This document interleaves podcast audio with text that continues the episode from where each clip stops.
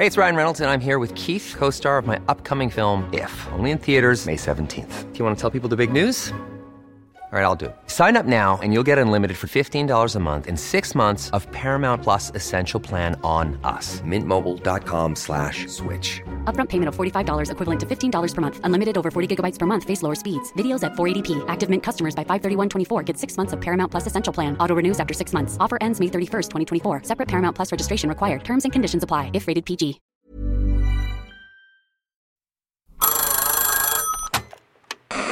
Hola.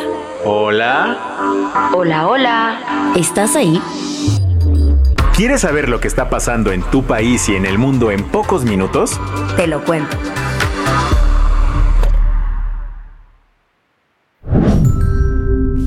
Hoy es viernes 19 de enero de 2024 y estas son las principales noticias del día. Te lo cuento. La buena noticia, ya acabaron las precampañas. La mala, todavía nos tendremos que chutar unos 5 mesecitos de spots políticos. Si el calendario del INE no se equivoca, este jueves 18 de enero terminaron las precampañas presidenciales en México. Se trata de ese periodo en que los políticos intentan convencer a sus respectivos partidos de ser los indicados para estar en la boleta. Y por eso todos los spots acaban sonando algo así. Precandidata única a presidenta. Propaganda dirigida a militantes y simpatizantes del PRI. PRI. Aun cuando la mayoría de los ciudadanos no militan ni simpatizan con ningún partido, a todos nos bombardearon con estos anuncios. Pero tranqui, eso ya acabó ayer, aunque sea por unas semanas. Eso sí, para cerrar con broche de oro, las dos precandidatas y el precandidato presidencial tuvieron sus respectivos eventos masivos. Claudia Sheinbaum, la puntera en la contienda, se reunió con fandom de Morena, el Verde y el PT en el Monumento a la Revolución de la Ciudad de México. Desde ahí, animó a la gente lanzando mensajes como este. No creo exagerar al decir que somos el movimiento social y político más fuerte de todo el planeta. Aunque se subió de último minuto, Jorge Álvarez Maínez también tuvo su cierre de campaña. Lo hizo en el lugar más fosfo-fosfo del país, Monterrey, donde animó a los seguidores de Movimiento Ciudadano con mensajes que ha dicho durante todo este proceso. Se metieron con la generación equivocada, pero esto no se va a quedar así. Hoy los tenemos más puestos que nunca. Lo nuevo es imparable, lo nuevo apenas comienza. A todo esto, ¿y Xochitl? Ella se adelantó e hizo su cierre de precampaña desde el domingo con un discurso en la Arena Ciudad de México, con el que para algunos revivió en la contienda. ¿Sabe qué, señor presidente? No le tengo miedo. ¿Y saben por qué? Porque no hay presidente que sea más grande ni más fuerte que el pueblo de México. Aunque para que la ocasión no pasara desapercibida, Xochitl tuvo ayer un evento pequeño en Acámbaro, Guanajuato. ¿Y ahora qué sigue? Desde hoy y hasta el 29 de febrero estamos en el periodo de intercampaña. En él se deberán fiscalizar los gastos de precampaña y se aceptarán impugnaciones. También servirá para que los equipos de los ya casi candidatos preparen todo para la campaña que arranca el primero de marzo. Y ahí sí, como dirían los de MC. Compadre. Porque la elección del domingo 2 de junio ya está a la vuelta de la esquina. ¿Qué más hay? La OTAN anunció el mayor ejercicio militar desde la Guerra Fría.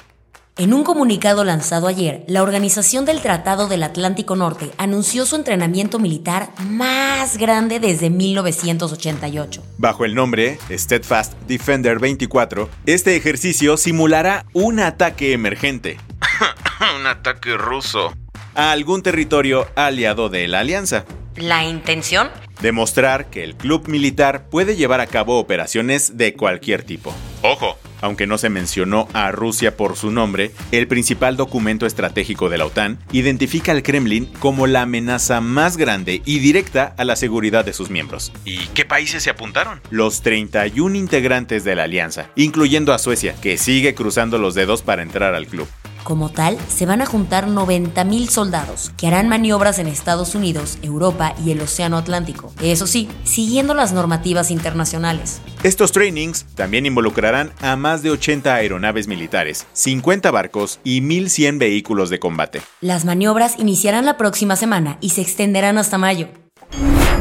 Las que tienes que saber. Buenas tardes, señor Mencho, comandante supremo del Cártel Jalisco Nueva Generación. La presente carta es para su persona. Así comienza el mensaje de una mujer que, al parecer, pertenece al pueblo indígena Huirrárica en Jalisco. El mensaje lo dirige a Nemesio Oseguera, alias El Mencho, presunto líder del cártel de Jalisco Nueva Generación. Junto con otras cuatro integrantes de su comunidad, todas cubiertas con pasamontañas, la mujer expresó su hartazgo por los constantes abusos y violencia en la región, atribuidos a El Rojo encargado del cártel en esa zona. Después, leyó sus peticiones. Le queremos pedir a usted nuestro regalo de Año Nuevo. Nos quite este ratero, bandido, llamado el Rojo, o a quien esté a cargo de la zona norte. Córtale la cabeza, mata al bandido este.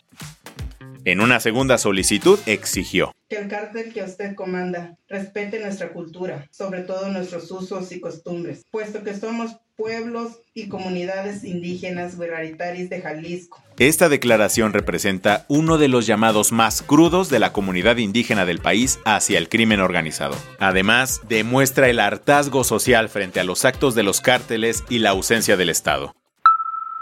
México y Chile pidieron a la Corte Penal Internacional investigar los crímenes cometidos en la guerra entre Israel y Hamas. En un comunicado conjunto, ambos países dijeron estar preocupados por la última escalada de violencia en contra de objetivos civiles en Gaza. Ojo, no se están poniendo del lado de ninguno de los dos bandos, pues pide que sean investigados los crímenes cometidos, y abrimos comillas, por agentes de la potencia ocupante como por la potencia ocupada, o sea, por crímenes internacionales que podrían haber cometido tanto militares israelíes como combatientes de Hamas u otros grupos pro-palestinos. ¿Y la Corte podría hacer algo al respecto? Aunque Israel no es miembro, Palestina sí. Así que la CPI sí podría investigar crímenes cometidos por palestinos y o en su territorio.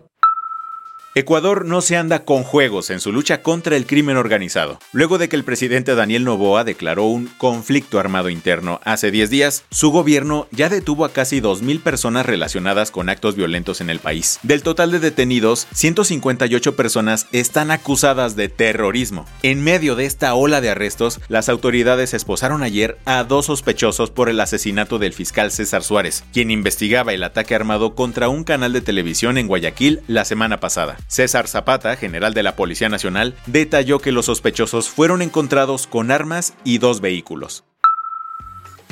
Seguimos en plena temporada de premios y ayer llegaron las nominaciones a los BAFTA. ¿Los qué? Se trata de los British Academy Film Awards, uno de los galardones de cine más importantes del Reino Unido. Este año, todo apunta a que Christopher Nolan podría llevarse su primer BAFTA, después de ocho nominaciones previas.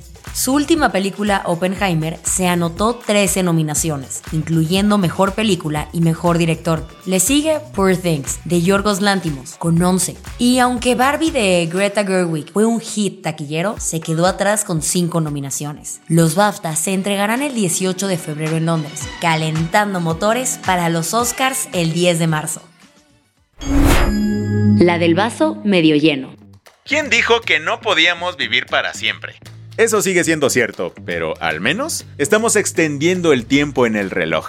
Un estudio realizado por investigadores de España y Reino Unido, publicado en la revista Plus One, reveló que la esperanza de vida entre 1990 y 2010 aumentó en todo el mundo. Los expertos analizaron datos y proyecciones de 194 países. Además, se encontró que la brecha de longevidad entre hombres y mujeres se está cerrando. ¿La razón? La disminución de trabajos riesgosos ha reducido los accidentes mortales entre hombres. Además, los avances en la medicina y mejores condiciones de vida han ayudado mucho. Con esto cerramos las noticias más importantes del día. Yo soy Baltasar Tercero. Y yo soy Isabel Suárez. Gracias por acompañarnos hoy en Te lo cuento. Nos escuchamos el lunes con tu nuevo shot de noticias. Chao.